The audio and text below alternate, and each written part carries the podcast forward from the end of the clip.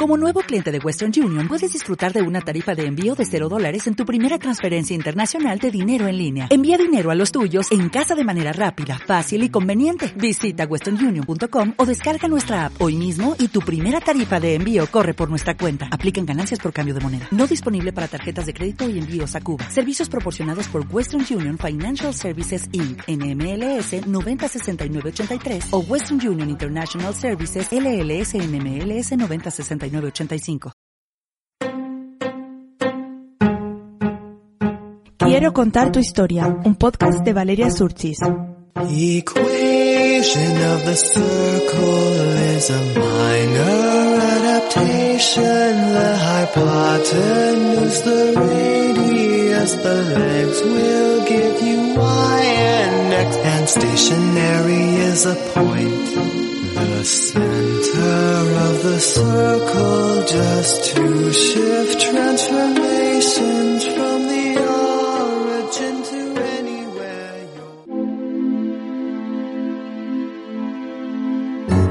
Porque detrás de cada caso hay una historia. Una historia personal, una historia colectiva, una historia que merece ser contada.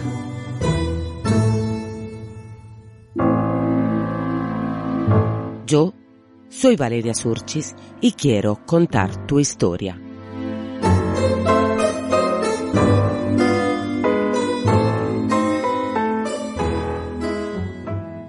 En 1922, una cajera de banco llamada Grace Fryer comenzó a preocuparse cuando sus dientes empezaron a caerse sin razón aparente. Su mandíbula se hinchó y se inflamó, por lo que buscó la ayuda de un médico que le diagnosticara esos inexplicables síntomas. Usando una primitiva máquina de rayos X, el médico descubrió una degradación ósea grave, algo que nunca había visto antes. Su mandíbula estaba perforada por pequeños agujeros en un patrón aleatorio. Casos similares comenzaron a aparecer en la ciudad de Orange, en Nueva Jersey. Un dentista se fijó en el inusual número de mandíbulas deterioradas entre las mujeres locales y luego de investigar encontró algo común entre las mujeres afectadas. Todas habían trabajado en la misma fábrica pintando relojes, por lo que intentó localizar a sus ex compañeras para informarlas, pero no pudo encontrar más que a tres, ya que la mayoría se encontraba en la última fase de la enfermedad o ya fallecidas. Muy pronto serían conocidas como las chicas del radio.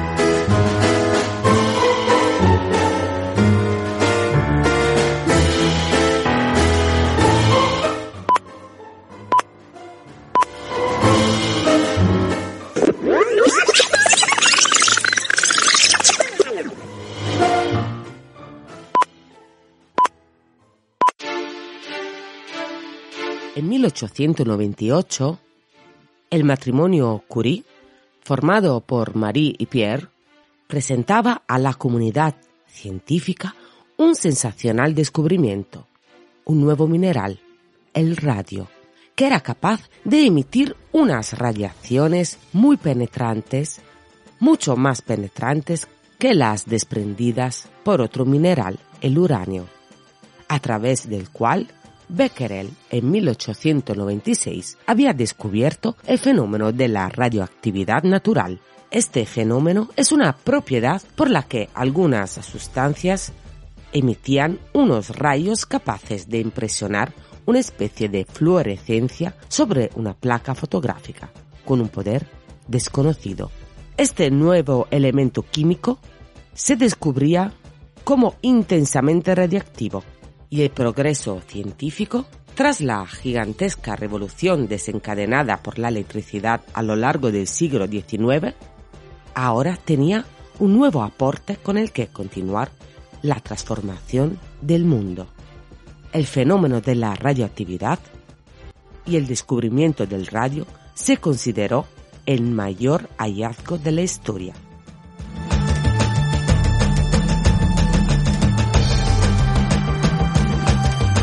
El radio o el polonio apenas brillan en la oscuridad. Pese a que tengamos en mente una imagen luminiscente, la radioactividad ni se ve, ni se oye, ni huele. Pero a principios del siglo XX a todo el mundo fascinaba. La épica historia de los Curie y el Nobel puso al radio de moda.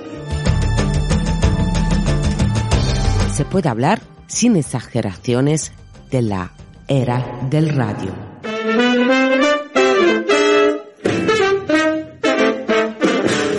Principio de los años 20. El radio y la radioactividad se ponen de moda.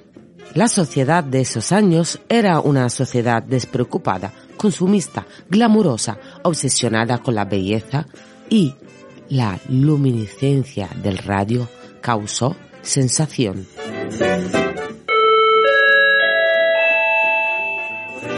Usted podrá conseguir una encantadora sonrisa, dientes brillantes y hermosos gracias a la pasta dental radioactiva Doramat, clínicamente probada y elegida por las más hermosas mujeres del mundo. Doramat es el último grito de la moderna higiene bucal. Gracias a sus suaves rayos radioactivos, sigue siendo eficaz hasta cuatro horas después de su aplicación. No daña el esmalte dental, evita el sarro, así como cualquier inflamación bucal. La sangre circula más fuerte, proporcionando a las encías un saludable color rojo fuerte. Los dientes, sin embargo, serán blancos como la nieve.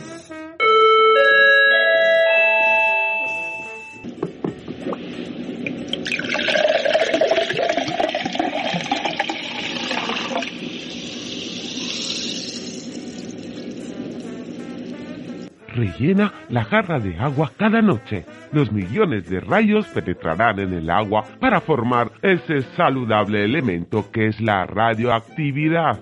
Al día siguiente, toda la familia dispone de 6 litros de auténtica y saludable agua radioactiva.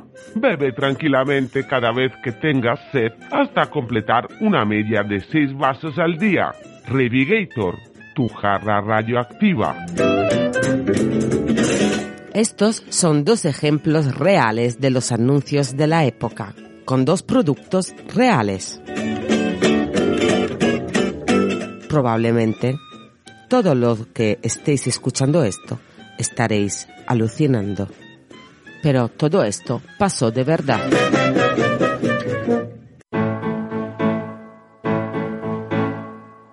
Y así fue que el mundo se volvió loco por esta nueva sustancia.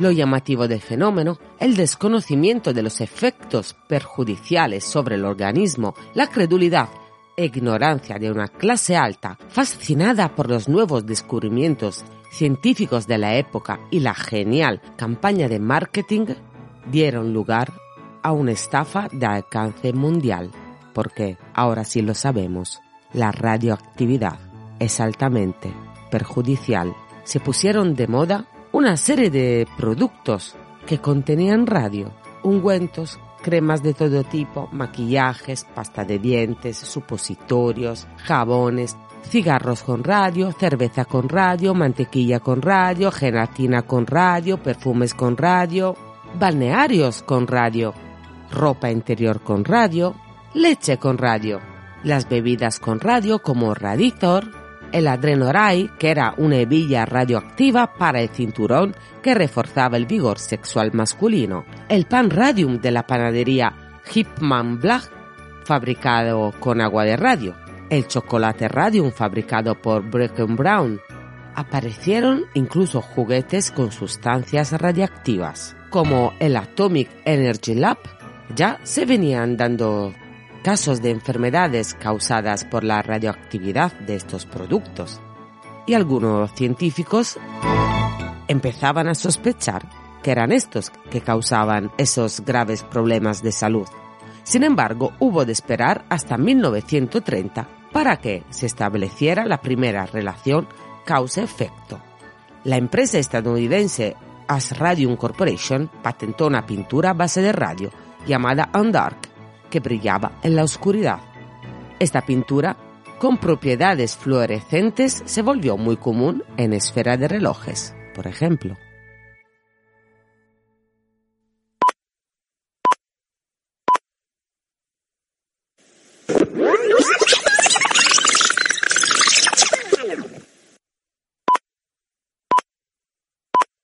Y volvamos a nuestra historia, las chicas del radio.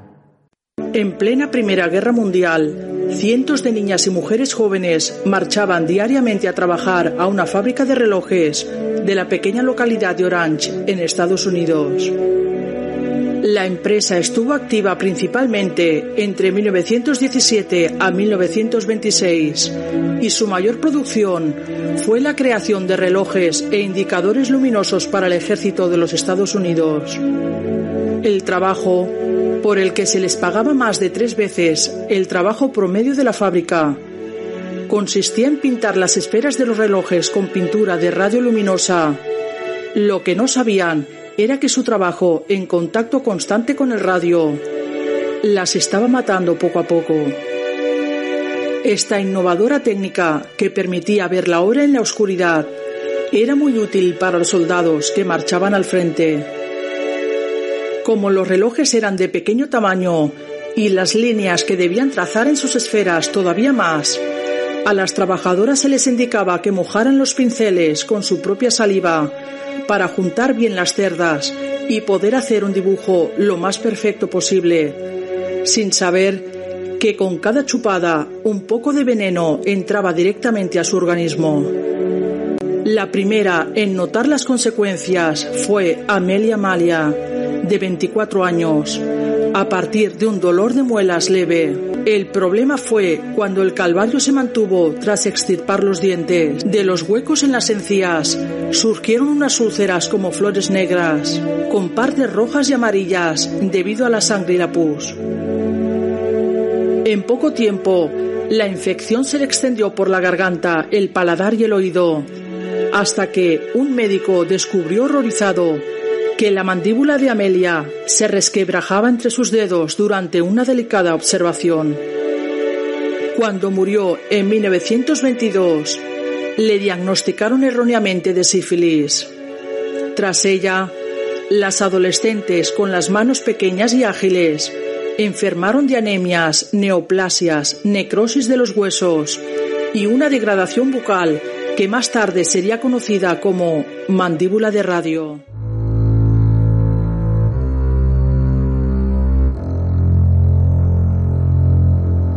Chicas, chicas como Amelia, como Grace y como otras trabajadoras de esta fábrica, estaban contentas de trabajar ahí. Y no solo por el aspecto económico del trabajo, sino que también como sabían que estos relojes harían la vida más fácil a los soldados, pensaban así aportar su granito de arena. Además, el polvo brillante les hacía parecer ángeles de otro mundo. Incluso muchas de ellas, por desconocimiento y coquetería, se aplicaban la pintura a las uñas, ojos y labios para así iluminarse en la oscuridad. Fue el inventor Hammer que descubrió que el radio combinado con pegamento y sulfuro de zinc formaba una sustancia que brillaba en la oscuridad. Marie Curie lo llamaba mi precioso radio y estuvo años expuesta sin protección a sus radiaciones, que a lo largo la mataron de una anemia aplásica.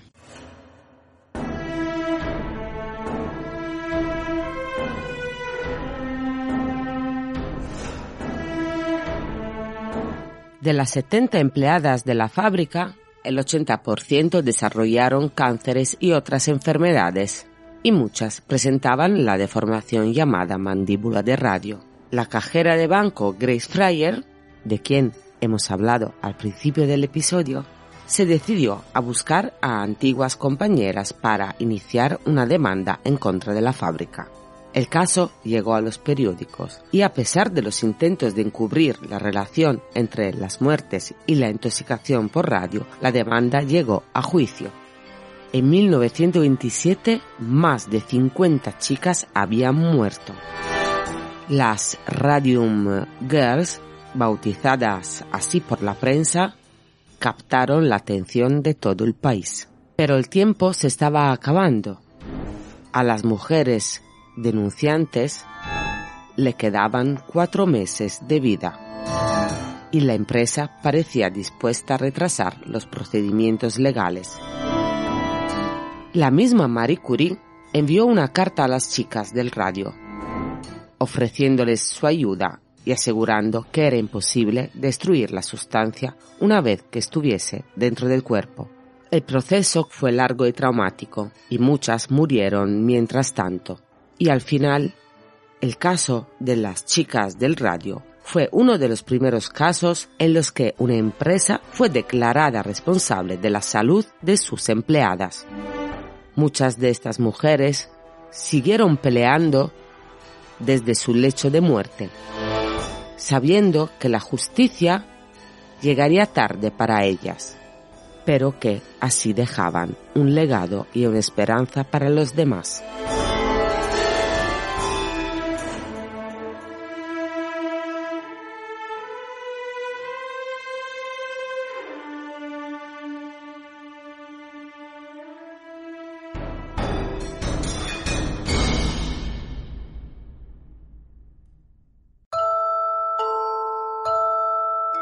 Además, no fueron las únicas.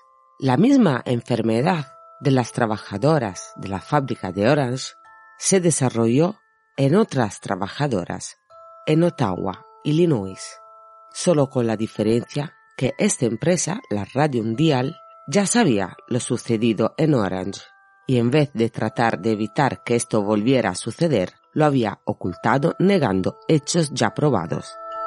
Fue el abogado Raymond Berry y el letrado Leonard Grossman que consiguieron demostrar que el trabajo con el radio había sido el causante de la enfermedad de las chicas y que las empresas habían actuado de manera negligente. Así que las dos fábricas fueron condenadas por envenenamiento por radio y se vieron obligadas a pagar una indemnización a las jóvenes. El legado que dejaron fue un precedente en la lucha de los trabajadores por su derecho sobre todo en la seguridad laboral, pero sobre todo cambió la percepción de la sociedad, que hasta el momento solo había visto en el radio un invento con propiedades milagrosas. Estas chicas se enfermaron en su trabajo, pero ¿qué sabemos de las personas que, atraídas por la publicidad, consumían productos con radio? El caso más famoso es el caso del industrial y golfista de Pittsburgh, Eben Byers, que se volvió adicto a la bebida energética Radithor, agua radioactiva. Los fabricantes de esta bebida afirmaban que su bebida curaba multitud de problemas. Eben se rompió un brazo y empezó a usar este producto para curarlo. Y siguió haciéndolo después de su curación se bebía una o dos botellas diarias de Radithor y lo hizo durante tres años. Cuando abandonó su consumo, tenía en sus huesos una cantidad de radio tan letal que comenzó a perder la mandíbula. Para entonces su cráneo también comenzaba a tener agujeros. Murió el 31 de marzo de 1932 y la autopsia determinó que había sido un envenenamiento por radio. Su cadáver reposa en un ataúd de plomo para proteger a los demás de las radiaciones. No obstante estas muertes, parte de esta moda se quedó en el colectivo social. Por ejemplo, en los años 50 se podía ver un anuncio publicitario que promocionaba una crema con supuestos beneficios radiactivos, aunque de radioactivo no tuviera nada. En cualquier caso, esta moda de lo radiactivo duró pocos años y causó mucho sufrimiento, demostrándonos también que a veces las modas se toman con demasiado entusiasmo. Y quizás los más curiosos de vosotros y de vosotras que en este momento estéis escuchando este podcast, os preguntaréis, si el radio no se va, no se destruyen los efectos peligrosos con el tiempo, y Marie y Pierre Curie trabajaron rodeados de este elemento, incluso Marie murió a causa de las radiaciones, ¿qué ha pasado con todas sus cosas? ¿Sabéis cuando se dice los libros malditos, los libros que provocan la muerte? algunos hay que sí es verdad que la provocan. Escuchemos esta historia. Esos libros existen y algunos de ellos se guardan en lugares tan poco dados al misterio como la Biblioteca Nacional de Francia. En sus sótanos se almacenan un montón de cajas de plomo que guardan papeles, cuadernos e incluso libros de cocina. Unas cajas que componen la colección de Pierre y Marie Curie y que después de todos estos años siguen siendo peligrosamente radioactivos. Los investigadores que desean acceder a esos documentos no solo deben manipularlos con ropa de protección, sino que tienen que firmar un descargo de responsabilidad. Marie Curie no necesita presentación. Sus trabajos supusieron contribuciones fundamentales a la ciencia del siglo XX y fue la primera persona en ganar dos premios Nobel. Eso sí, lo hizo con grandes sacrificios y mucho sufrimiento. Curie murió por anemia plásica. Se trata de una rara enfermedad vinculada, en este caso, a la radiación. La exposición continuada acabó por destruir las líneas celulares de su médula ósea. Tanta radiación contenía su cuerpo que para poder enterrarse en el Panteón de París, donde Francia entierra sus figuras ilustres, y según cuentan las crónicas de la época, hubo que confeccionarle un ataúd con paredes de plomo. Los Curie vivieron toda su vida rodeado por la radiación.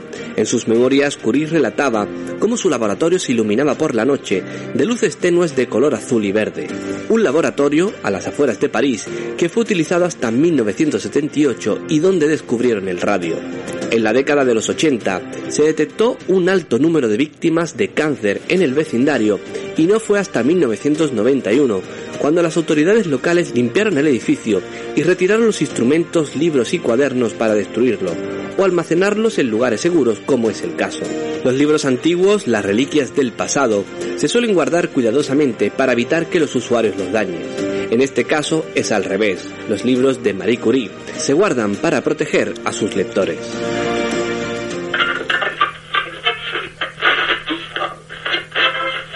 Sintonicemos los pensamientos.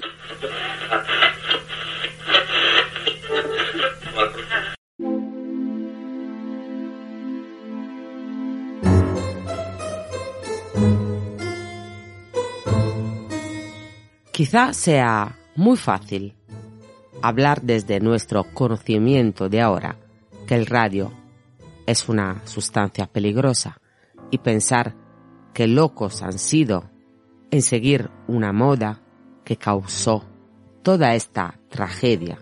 Pero esto pasa en cada época. Nos entusiasmamos con las nuevas modas, con los nuevos productos, siempre buscando lo mismo, tener más energía, ser más guapos o a veces solo ser como los demás, lo que se llama comúnmente y, perdonadme, despectivamente, el borreguismo de la sociedad.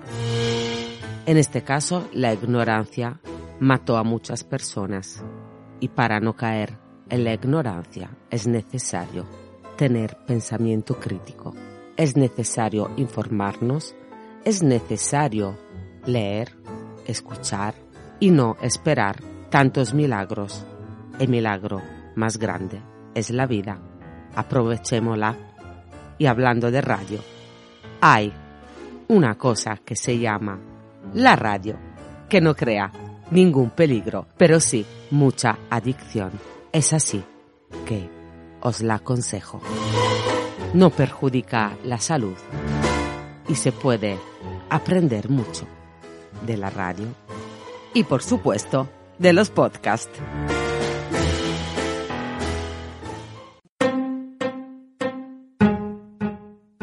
Quiero contar tu historia, un podcast de Valeria Surchis.